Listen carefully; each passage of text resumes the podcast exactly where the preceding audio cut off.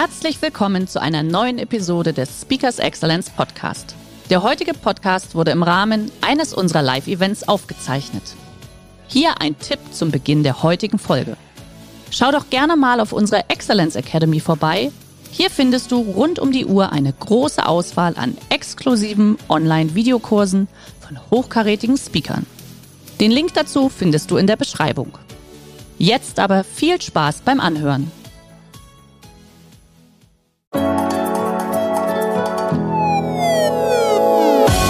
Und damit willkommen zu einer neuen Episode von Speakers Excellence, dem Podcast für Geschäftsführer, Veranstaltungs- oder Marketingprofis, die für ihr Event einen Speaker suchen, der ihre Gäste inspiriert, aktiviert und dafür sorgt, dass noch lange begeistert von ihrer Veranstaltung gesprochen wird. Ich bin Ihr Gastgeber Ulf Zinne. Los geht's. Mein heutiger Gast wurde vom NDR als der deutsche 007 getauft. Er ist Ex-Geheimagent, Kriminalist und Bestsellerautor. In seinen Büchern Ich krieg dich, Ich durchschau dich und Ich stopp dich verschafft er uns einen Einblick in seine Expertise. Mit seinem TV-Format Verfolgt, Tätern auf der Spur, war er zwei Jahre lang in der Primetime bei RTL zu sehen. Und als Redner, da begeistert er mit seinem Vortrag Geheimwaffen der Kommunikation, sanfte Strategien mit durchschlagender Wirkung immer wieder die Zuhörer. Als Geschäftsführer des Institutes für forensische Textanalyse überführt er zudem mit seinem Team Täter, die Unternehmen anonym angreifen und oder bedrohen. Wie es ihnen gelingt, sich die Kunst der professionellen Menschenkenntnis nutzbar zu machen, darüber sprechen wir jetzt und ich sage ganz herzlich willkommen, Leo Martin, schön, dass du da bist. Und heute sitzt er hier in einem betonierten. Keller im dritten ja. Untergeschoss der Porsche Arena in Stuttgart mit Ulf Zinne. Normalerweise bin ich der, der die Fragen stellt, also eine ganz ungewohnte Situation für ja. mich hier, obwohl das das Umfeld, ja, mir ja. natürlich sehr familiär. Ja, ich wollte gerade sagen, also ich habe gedacht, wenn ich schon so einen ausgebufften äh, Verhörexperten an meiner Seite habe, dann müssen wir hier natürlich auch räumlich dafür sorgen, dass du dich zumindest ein bisschen zu Hause fühlst. Oder? Das Setting sitzt. das Setting sitzt, ja. Sag mal, wenn du auf einer Party gefragt wirst, eventuell auch später, sag mal, wer bist du und was machst du? Was sagst du auf die Frage, was, ich, was du machst? Ach, das hängt davon ab, ob ich Spaß haben möchte oder nicht. ja. ja. Äh, in meiner aktiven Zeit beim Nachrichtendienst, ich war ja insgesamt 15 Jahre für Sicherheitsbehörden im Einsatz, ja. zehn Jahre lang davon fast für den deutschen Inlandsgeheimdienst. Da ist natürlich so eine Partyfrage ähm, immer zu umschiffen und da gilt die Devise, die beste Legende ist die, die am dichtesten an der Wahrheit ist, ja, Aha. weil die du, äh, du die echt leben kannst. Mhm. Ja, das heißt, äh, ich habe immer erzählt, ich arbeite fürs Innenministerium, mhm. wir machen Bekämpfungskonzepte gegen organisierte Kriminalität.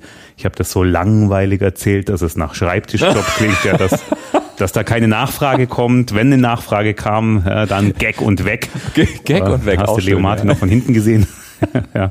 Und ähm, mittlerweile ist das anders. Mittlerweile darf ich ja äh, auf Tagungen und Kongressen Vorträge halten, die super viel Spaß machen. Ja, und die machen mir wirklich Spaß. Ja, das ist keine Fassade, sondern es ist ein wirklicher Teil von mir. Und darüber rede ich auch gern. Ja, ja weil ja. ich immer versuche so äh, neue Facetten, True Crime Facetten in, ins Wirtschaftsleben reinzubringen. Wie, wie ist das denn? Hast du hast du die für dich äh, deine Fähigkeit bewahrt, Menschen einfach äh, so kennenlernen zu können? Oder ist es einfach so, dass du sagst, nach so langer Zeit, egal wem ich begegne, es läuft sofort einfach durch. Also die meisten Menschen und auch viele unserer Hörer da draußen jetzt mhm. halten sich ja für sehr, sehr, sehr gute Menschenkenner. Mhm. Ob das so ist oder nicht, ja, äh, wir wissen es alle nicht. Ähm, ich überschätze meine Fähigkeiten da gar nicht, ja. ja. Aber ähm, ich habe gelernt, dass Bauchgefühl nicht alles ist und auch nicht alles sein darf. Ja, gerade bei einer kriminalistischen Bewertung mhm. einer Situation, einer Aussage, ja, ähm, beispielsweise, da ist einfach das Maximum an Objektivität zu leben. Ich habe mich oft von meinem Bauch Bauchgefühl täuschen lassen in der Anfangszeit. Ja, ich habe äh, in der Vernehmung vor Leuten gesessen oder vor einem ganz konkreten Mann, den ich jetzt im Kopf habe, von dem ich geschworen habe, wir haben hier den Falschen an der Kandare, der mhm. war es nicht, der kann mhm. es nicht gewesen sein. Ja, und später stellt sich genau das Gegenteil heraus. Er war der Hauptredelsführer. Und ich habe auch genau das Gegenteil erlebt, ja, dass ich gesagt habe, sie war es, ja, uns fehlen nur noch die Beweise, aber das wird nicht lang dauern und äh, später stellt sich eben genau das Gegenteil heraus. Ja. Das heißt, subjektives Bauchgefühl ja, äh, und gefühlte Menschenkenntnis ist manchmal nur die halbe Miete und wenn man da Modelle kennt zum Thema Menschenkenntnis, dann ist das auf jeden Fall kein Schaden.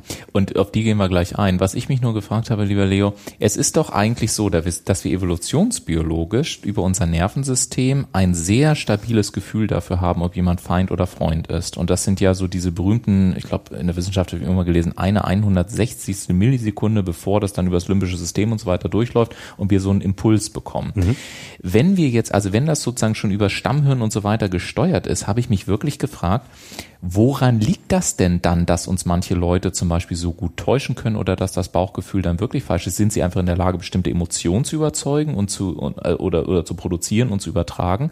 Oder wie kann es dann sein, dass das Bauchgefühl dann auch mal täuscht? Da gäbe es jetzt 100 Erklärungsansätze. Welche ja, ist deine? Die eine, ich nenne dir drei. Gerne.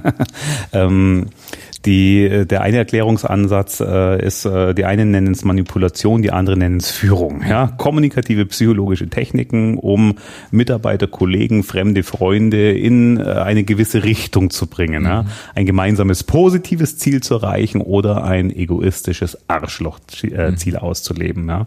Und äh, wenn du damit Energie rangehst, ja, äh, ein Umfeld schaffst, ein Setting schaffst, ja, in dem dein Gegenüber arglos ist, dann ist es leicht zu manipulieren und zu mhm. täuschen. Menschen. Ne? Das ist Erklärungsansatz Nummer eins. Erklärungsansatz Nummer zwei ist, die Welt wird komplexer. Ja. Wir befinden uns zunehmend in Situationen, die uns subtil stressen. Ja, schau die letzten 24 Monate an. Da äh, ging es los mit, äh, was ist das für ein Virus? Äh, was soll das mit dem Lockdown? Wann hört es wieder auf? Ach nee, doch länger als sechs Monate.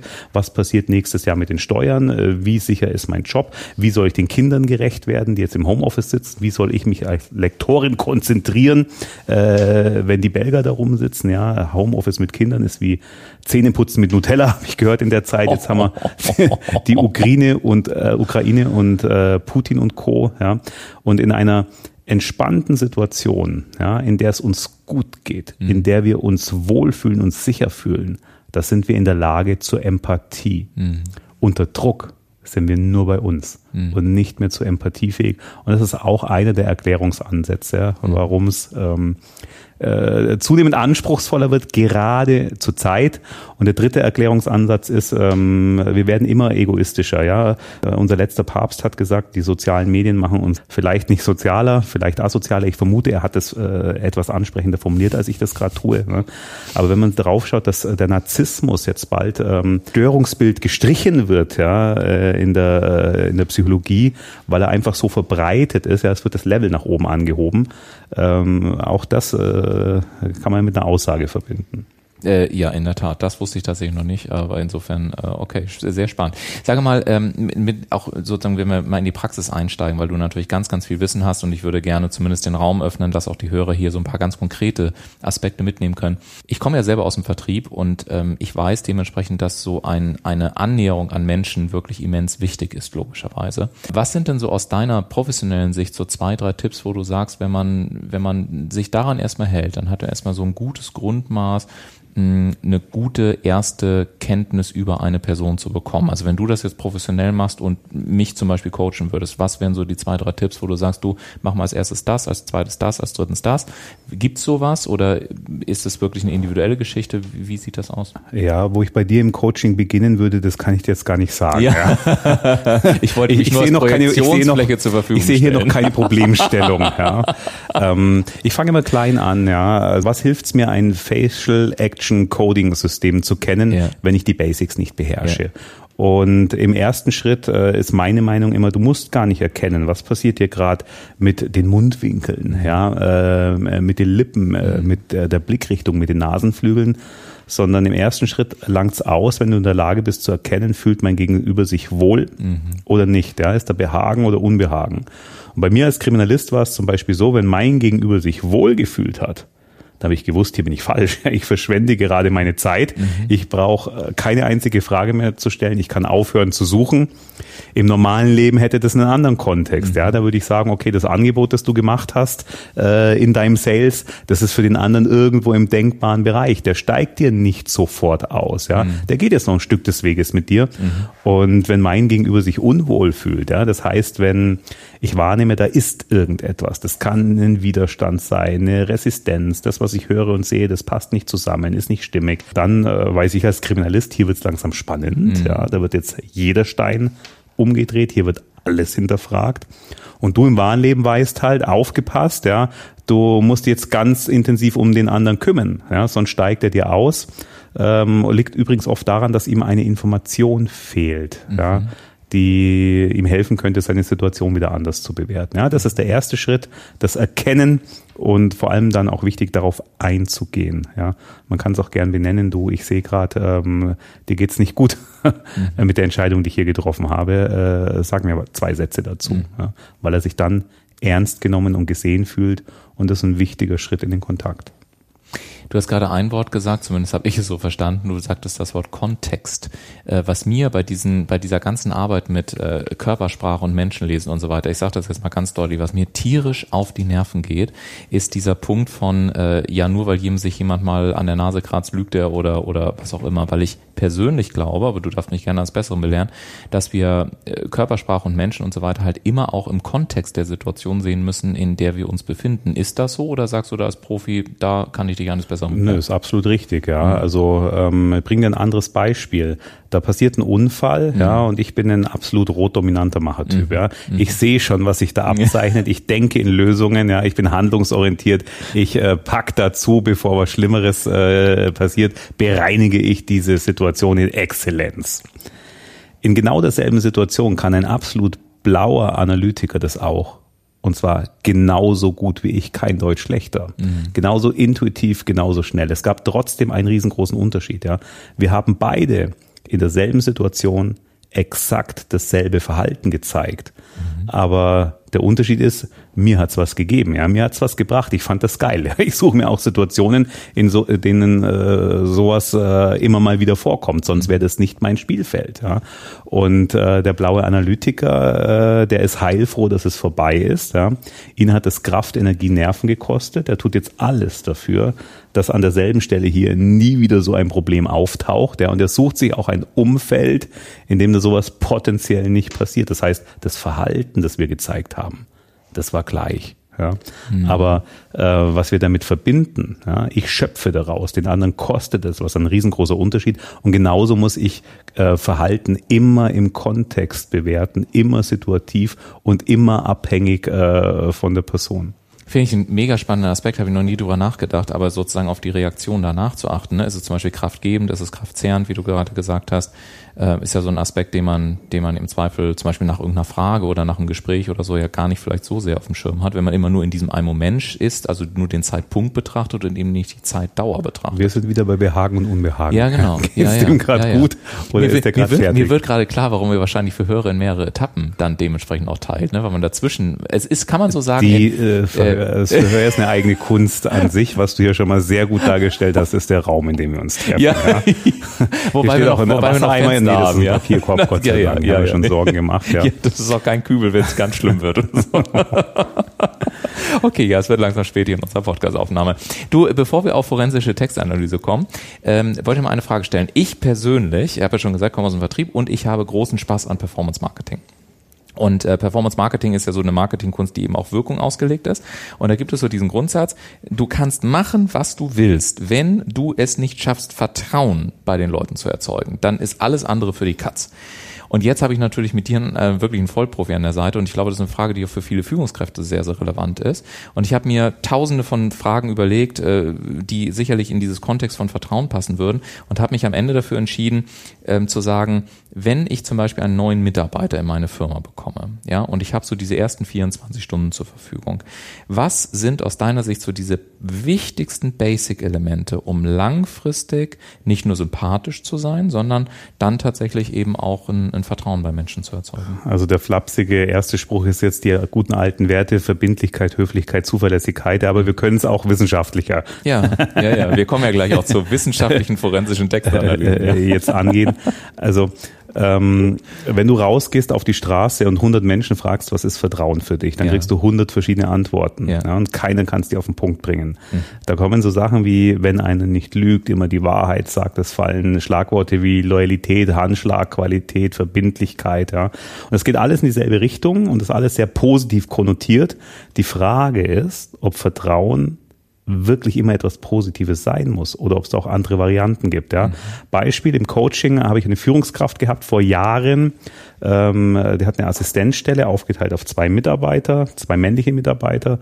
Ähm, beim einen hat er gewusst, wenn der vormittags um elf am Telefon etwas Persönliches mitbekommt, was Privates, dann weiß es mittags um zwölf das ganze Stockwerk. Mhm.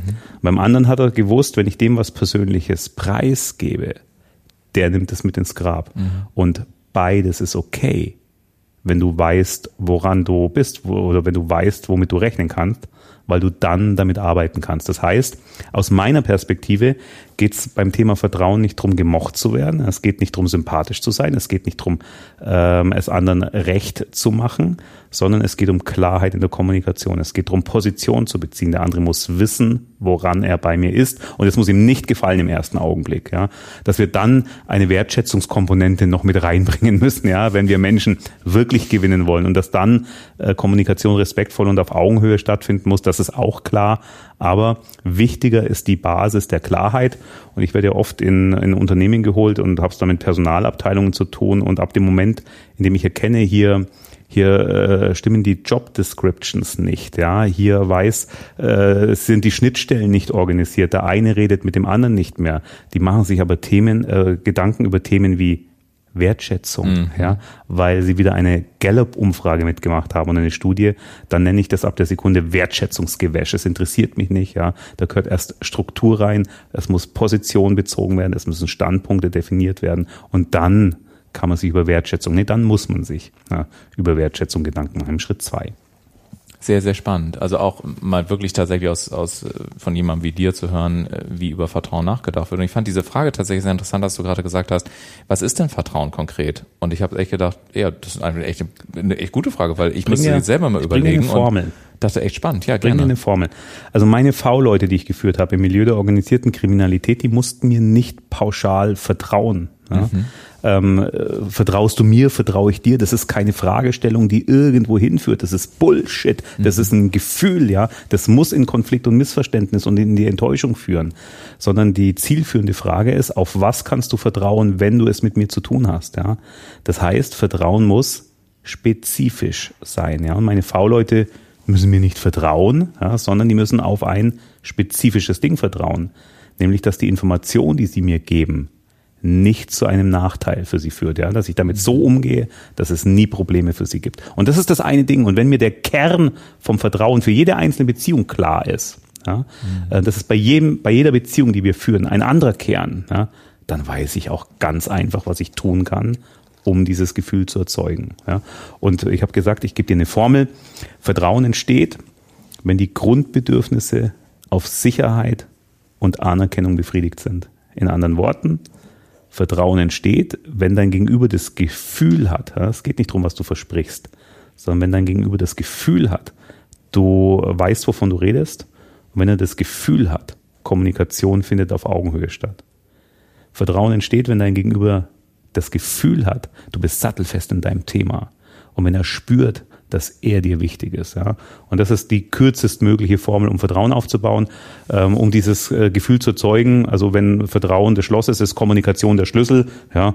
Und darum geht's in meinen Büchern, in meinen Trainings, in meinen Vorträgen, in meinem Leben. Was kannst du tun, um ein Klima der offenen, vertrauensvollen Kommunikation um dich herum zu erzeugen? Und vielen Dank, dass du die Formel mit uns hier honorarfrei im Podcast geteilt hast.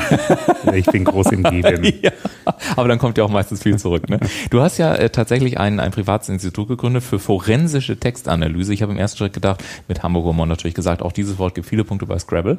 Aber dahinter steckt natürlich etwas sehr, sehr Ernsthaftes, nämlich du überführst, oder ja, das ist dann auch schon die Frage, aber du überführst die Schreiber von anonymen Briefen oder E-Mails, in denen jemand bedroht, verleumdet, erpresst wird und so weiter. Und auf den ersten Blick habe ich mich gefragt, was um Gottes Willen hat forensische Textanalyse mit Menschenkenntnis zu tun, bis mir der Gedanke gekommen ist, und darin verbirgt sich auch die Frage, dass ja eigentlich die Entwicklung von Sprache ein hoch individueller, kreativer, schöpferischer Prozess ist, der ja eigentlich auch von ganz vielen anderen Faktoren abhängt. Also wenn ich meinen Weg mir anschaue, im Kontakt mit vielen Menschen und so weiter, dann prägt das ja auch die Bildung von Sprache beispielsweise. Das heißt, Spielt dieses, also spielt das für euch, dieser individuelle schöpferische Prozess, spielt das für euch eine Rolle oder ist das einfach überinterpretiert? Also deine Fragestellung ist ja sehr komplex. Diese Frage war jetzt zwei Minuten dreißig lang, kann man sagen. Wir können, wir können nachher noch auf die Uhr gucken. Ja. Mach das einfach mal spaßeshalber. Eine Minute war es sicher. Und das Tolle ist, du führst mich durch deine Gedankengänge und ich lerne jetzt schon extrem viel über dich. Ja. Ähm, auch danke nochmal, dass du konkretisiert hast. Es ist das Privatinstitut für forensische Textanalyse. Das Privat ist wirklich wichtig. In der Einleitung war das nicht. Wir haben einen Mitbewerber, der uns dann ständig verklagt. Ah, Drum okay. schön, dass ich das ja. hier nochmal richtig stellen konnte. Ähm, was wir machen, ist tatsächlich, wir werden äh, Drohbriefe, Erpresser schreiben und anonyme Angriffe aus, ja, mhm. für Sicherheitsbehörden, aber auch im Unternehmenskontext. Und Sprache ist ein hochgradig schöpferischer Prozess, ja. Mhm. Ähm, und ähm, wir kommunizieren in einem gewissen Korridor, also sowas wie einen sprachlichen Fingerabdruck, mhm. der einmalig und oder einzigartig und unveränderbar ist, den gibt es nicht, ja. Aber unsere Sprache äh, repräsentiert unseren Bildungsgrad, unsere Herkunft, unser Umfeld, unsere Gewohnheiten. Mhm. Sprache färbt ab, passt sich an. Mhm. Ja? Und ähm, unser Job ist es, wir machen zwei Dinge. Wenn wir nur einen anonymen Drohbrief haben beispielsweise, äh, können wir, also wenn es keinen Verdacht gibt, wer könnte dahinter stecken, sind wir in der Lage, anhand äh, der sprachlichen Muster tatsächlich ein Profil abzuleiten, das in vielen Fällen sogar relativ scharf ist. Ja, haben wir es hier eher mit einem männlichen Schreiber oder mit einer weiblichen Autorin zu tun? In welcher Altersrange plus minus zehn Jahre wird er sich bewegen? Aus welcher Region in Deutschland kommt er oder sie? Was hat sie für eine Sprachfertigkeit, für eine Textfertigkeit? Was hat sie für einen äh, oder er für einen dominanten Wahrnehmungskanal? Ja, all das lässt sich im günstigsten Fall aus Sprache ableiten. Und ähm, wir nennen das äh, ein Idiolekt, ja, also ein, ein sprachliches Teilprofil auf jeden Fall. Und ähm, in vielen Fällen ist es so, dass, es, äh, dass wir zu einem anonymen Angriff auch einen Kreis an Verdächtigen genannt bekommen. Ja. Beispielsweise, weil im Unternehmenskontext anonyme Schreiben auftauchen mit Insider-Informationen, die einfach nicht jeder haben kann, ja, oder mhm. die Motivlage hinter so einem anonymen Angriff gegen eine Führungskraft ähm, äh, kann nur aus einer bestimmten Richtung kommen. Ja, dann hast du vier, fünf, sechs Verdächtige, dann bekommen wir zu denen Vergleichstexte. Das ist oft alte E-Mail-Korrespondenz, können dann in sehr vielen Fällen einer guten Sicherheit sagen, wer von denen geschrieben hat oder nicht. Ich muss das mal kurz im Kopf sortieren, weil mir ganz viel durch den Kopf geht, aber ich versuche es ganz kurz. Heißt das dann, dass dass die also weil du hast vorhin gesagt, ihr brecht es sozusagen auf männlich, weiblich und so weiter runter und ich habe mir das erste Wort, was ich mir aufgeschrieben habe, war Kohorten, weil ich dann sagen kann, okay, das betrifft ja äh, dann, ich sage jetzt mal eine Gruppe von 500.000 Menschen. Das heißt, ich habe natürlich in der Unterteilung ja gleichzeitig wieder aber eine große quantitative Masse. Geht es dann bei bei forensischer Textanalyse besonders dann, wenn es, das war nämlich der zweite Aspekt, mit irgendwelchen vorangegangenen Kommunikationen und so weiter verbunden wird, geht es dann darum, ich sage jetzt mal als Bild 90 Prozent zu streichen und die entscheidenden 10 Prozent zu lassen und man führt es darauf zurück oder oder wie funktioniert das dann, dass man wirklich am Ende auch mit relativ hoher Wahrscheinlichkeit sagen kann, das müsste von dieser Person zum Beispiel kommen? Also äh, wenn ich nur einen Text habe und keinen Verdacht mit einem Profil, ja, kann ich manchmal was anfangen, manchmal nicht. Ja. Okay. Ähm, Anfang des Jahres wurde eine große deutsche Bank erpresst, also nicht die Deutsche Bank, sondern eine große deutsche Bank. Auch das ja. nochmal zum Klarstellen, ja. Und ähm, äh, diese Schreiben landeten auf unserem Schreibtisch. Ja, mhm. und wir konnten der Polizei relativ äh, sicher sagen, dass der Täter, der hier ein Spiel spielte, ja, mhm. äh, sich eine Legende geschaffen hat, die nicht zutrifft. Ja, wir konnten der Polizei relativ sicher sagen, wo im deutschen Raum sich diese Person aufhält, ja, obwohl sie einen Ausländer gespielt hat. Und also ich versuche das mal, also entschuldige, aber dann muss ich jetzt nochmal rein. Also ich bin in, in Bayern geboren, bin da aufgewachsen, 18 Jahre da gelebt, dann habe ich drei Jahre in Berlin gewohnt, jetzt wohne ich seit 20 Jahren in Hamburg. Mhm. Ich frage mich gerade selber, während du das erzählst, wo wäre ich denn dann zu Hause? Also emotional bin ich in Norddeutschland du zu Hause. Du hast eine ganz große Range. Ich bringe dir mal ein Beispiel. Wir haben in der Sprache oft ein Nord-Süd-Gefälle. Ja. Das ist manchmal die Main-Linie, manchmal sind es aber auch Bänder, die schräg durch Deutschland laufen. Okay. Weißt du, wo Martin ist? Ja, weißt du, wo Leo ist, ja? ja. ohne Artikel. Ja. Ähm, das ist eine sehr äh, nördlich der Mainlinie äh, übliche Formulierung. Und weißt du, wo der Leo ist? Weißt du, wo der Patrick ist? Ja, weißt du, wo der Ulf ist? Ja, das ist eher süddeutsch. Ja, und Ach. hier sind wir auf einem sprachlichen Niveau unterwegs. Das, äh, da wendest du das an, was du verinnerlicht hast. Ja. ja, da zeigst du deine sprachliche Identität. Ja, da denkst du nicht drüber nach. Ja, du verfolgst nämlich mit deiner Kommunikation ganz anderes Ziel. Ziel. Ja, und das ist jetzt nicht mein besonderes, sub, äh, mhm. besonders subtiles Beispiel, mhm. sondern wir gehen hier richtig in die Tiefe. Das heißt, wir zerlegen jeden einzelnen Tattext in seine kleinsten sprachlichen Bausteine. Ja, das geht von der einfachen Wortwahl über die Grammatik von Haupt- und Nebensätzen bis tief rein in die Sprachpsychologie. Ja, und ähm, da interessiert auch niemanden, dass ich Kriminalwissenschaften studiert habe, sondern dafür brauchst du Linguisten, Germanisten, Kommunikationswissenschaftler. Und das sind auch die, die bei uns die Textanalysen machen. Ich bin bei uns im Haus der Ansprechpartner, der Fallführer für den Auftraggeber und äh, habe nochmal die kriminalistische Brille auf, die es auch oft, oft braucht, ja, wenn man einen Fall managen muss gegen einen anonymen Angreifer. Und das ist ähm, mit Sicherheit ein anderes Thema, weil ich kann mir vorstellen, dass gerade wenn man solche äh, Bedrohungen womöglich gegen Leib und Leben bekommt, dass das ja auch ganz schön was mit einem machen kann. Ich hatte vor einiger Zeit tatsächlich das erste Mal in über 20 Jahren die Situation, dass ich allein so eine öffentliche gepostete Fake-Meldung dann hatte. Ähm, wir konnten das klären, das ist auch mittlerweile runtergenommen und so weiter, ist alles gut. Aber ich habe so gedacht, wow, das ist schon spannend, ne, wenn auf einmal äh, auf so einem Bewertungsportal dann auf einmal ein Text drin steht, wo du denkst, was ist denn jetzt los? Habe ich den Schuss hier nicht mehr gehört? Ähm, ich habe mich also gefragt, wie, wie, also wie hoch muss die psychologische auch Betreuungskomponente sein, wenn man gerade mit solchen Bedrohungen, Erpressungen und ähnliches zu tun hat? Und was sind auch deine besten Tipps, wie man am besten gerade im ersten Impuls, dann sind wir aber nicht wieder beim Bauchgefühl, im ersten Impuls darauf reagieren sollte oder eben auch nicht reagieren sollte? Also wir machen äh, gelegentlich mal noch einen extremeren Stalking-Fall. Ja, normalerweise haben wir Bedrohungslagen, wir haben äh, Erpressungsversuche und äh, ähm, Stalking-Fälle machen wir in der Regel nicht, aber manchmal gibt es eine Fallkonstellation, wo wir sagen, wir nehmen uns dieser Geschichte an. Mhm. Ja. Derjenige, der dir ähm, Fake-Rezensionen schreibt auf deine, äh, auf deinen äh, Google-Account oder so, äh, der hat, wenn du Pech hast, eine Mission. Mhm. Ja. Der Kunde, dem gefallen hat, äh, was du machst, ja, unser Hörer draußen im Podcast, ja, der lässt dir vielleicht einmal im Leben gerne fünf Sterne ja. irgendwo, ja. aber der macht das nicht täglich. Ja, das stimmt. Ja. Ähm, der stellt sich auch nicht zwei Uhr nachts den Wecker, um dich zu nerven. Äh, jemand, der äh, dir Böses will, ja. Und das Motiv kann auch hier wieder in jede Richtung gehen. Das kann Hass, Rache, Wut vernichten sein. Mhm. Das kann aber auch Liebe, Aufmerksamkeit äh, erlangen äh, sein. Und diese beiden Motivlagen, die können sich auch noch im Sekundentakt abwechseln, ja. So ein Typ ist auf einer Mission. Ja? Und da kann dir passieren, dass du auf extrem vielen Ebenen über einen extrem langen Zeitraum angegriffen wirst. Und das sind Sachen, äh, da erleben wir regelmäßig, dass die unsere Auftraggeber und Geberinnen äh, sich schwer tun, so eine Situation auszuhalten. Und im ersten Impuls reagiert man dann oft falsch. Ja? Mhm weil man nämlich, man kommuniziert im Umfeld mit Freunden, Familien, Kollegen, Verwandten, Bekannten. Ja, je öffentlicher der Täter wird, desto öffentlicher wirst du auch in deiner Kommunikation. Und wenn du also der kriminalistisch schlechteste Weg von allen ist, wenn der Täter mitbekommt, ja, dass du äh, von seinen Maßnahmen äh, betroffen und belastet bist. Mhm. Ja.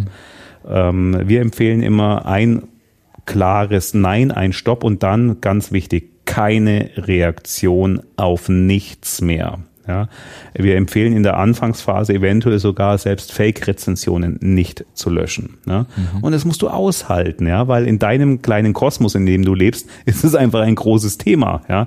Den fünf Leuten, denen du begegnest jeden Tag, bei denen ist schon nur noch für zwei von denen ein Thema und die Wahrheit ist die Welt interessiert sich nicht für dich mhm. und für diesen einen Stern und für dieses Arschloch, der dich hier angreift, mhm. ja. Also und ähm, diese Verhältnisse klar zu machen, ja, ähm, äh, das ist teilweise dann mein psychologischer Beitrag, den ich leiste. Und ähm, keine Reaktion auf nichts ist äh, in der in der ersten Phase des Stalkings ein wichtiger Punkt, ist aber gar nicht einfach. Also es hört sich leichter an, als es in der Praxis durchzuhalten ist. Ich glaube, also das glaube ich dir sofort, weil ich, mir ging gerade äh, so Fälle durch den Kopf beispielsweise, ähm, wo beispielsweise dann ein WhatsApp die andere jagt. Ne? Also wie oft haben wir das auch schon im privaten Contest gehabt? Äh, und es ist wirklich schwer, dann so einen Stopp zu setzen. Ja. Äh, also merke ich zumindest auch immer wieder, teilweise auch in solchen, also habe ich jetzt Gott sei Dank toi toi toi noch nicht gehabt, aber im Freundeskreis tatsächlich erlebt, als es dann in so eine Trennung reinging. Und dann ne, war, war der eine Vorwurf, der andere Vorwurf, nein, das ist doch nicht so. Und dann habe ich immer versucht zu sagen, Mensch, nun lass doch mal dieses Telefon liegen, erstmal für 24 Stunden. Das war wie ein Drang, permanent, da wurde da noch drauf geschlafen. Ja, ja. Also in der, in der, Beziehung ist noch schwieriger oder ähm, in einer Nachbarschaft, da ja. gibt es auch blöde Konstellationen. Da bist du, ähm, oder wenn es gemeinsame Kinder äh, gibt, da bist du so einem ganz großen Teil ein Stück weit ausgeliefert. Und wenn du da nicht in der Lage bist, resilient äh, zu mhm. werden und damit umzugehen, dann hast du eine harte Zeit. Das mhm. ist so. Und ich habe äh, Menschen scheitern erlebt an solchen Situationen. Und das größte Problem ist immer, denen gelingt es dann schon mal drei, vier, fünf Tage, ja, auf nichts zu reagieren, ja, mhm. stark zu sein. Mhm. Aber an Tag sieben, bam, da passiert's wieder. Und dann schreibt sie zurück, ja. Oder er ähm, postet öffentlich, äh, dass er fertig ist mit den Nerven. Und der Täter, man nennt es operantes Lernen, ja, der lernt jetzt, wenn ich nur hart genug dranbleibe, mhm. wenn ich mhm. nur lang genug weitermache, dann erreiche ich mein Ziel und dadurch mache ich alles immer nur schlimmer. Drum ist dieses keine Reaktion auf nichts in Stalking-Fällen ja, ähm, äh, die wichtigste Maxime. Keine Reaktion das gilt jetzt an Sie da draußen, ist allerdings im Falle von Leo Martin keine Option, um das auf der anderen Seite genau zu sagen. Denn ich gucke gerade auf die Uhr und denke mir, Holsters, die Wald für 30 Minuten, das war echt ein Deep Dive.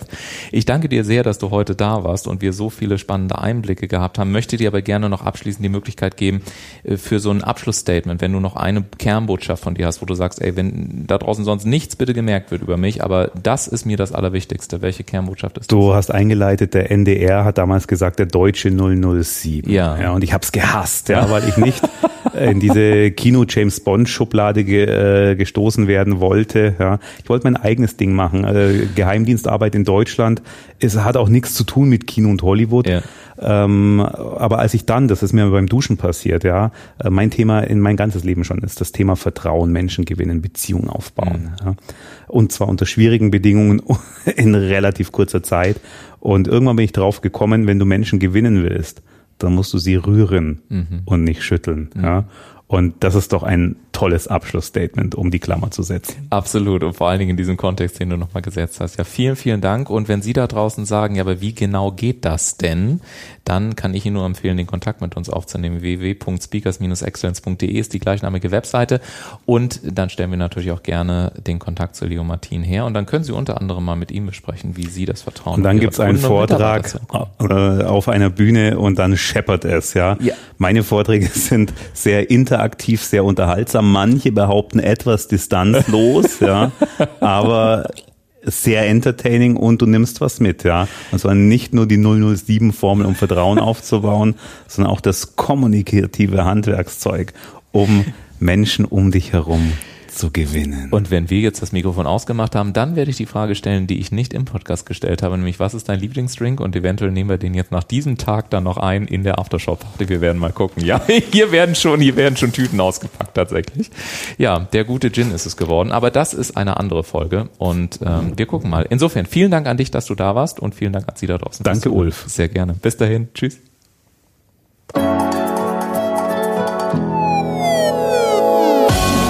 Ihnen die heutige Episode gefallen? Möchten Sie mehr darüber wissen, wie unser heutiger Gast auch Ihre Gäste inspiriert, aktiviert und dafür sorgt, dass noch lange begeistert von Ihrer Veranstaltung gesprochen wird? Dann rufen Sie uns gerne an oder senden Sie uns eine E-Mail an info at speakers-excellence.de. Und wenn Sie auch künftig von den besten Unternehmern und Speakern inspiriert werden wollen, dann abonnieren Sie gerne noch diesen Podcast, denn dann werden Sie automatisch und kostenlos über alle neuen Folgen informiert. Der heutige Vortrag hat dir gefallen? Dann schau dich doch gerne auf unserem Kanal um oder sei live bei einem Forum dabei. Weitere Informationen findest du in der Beschreibung. Bis zum nächsten Mal.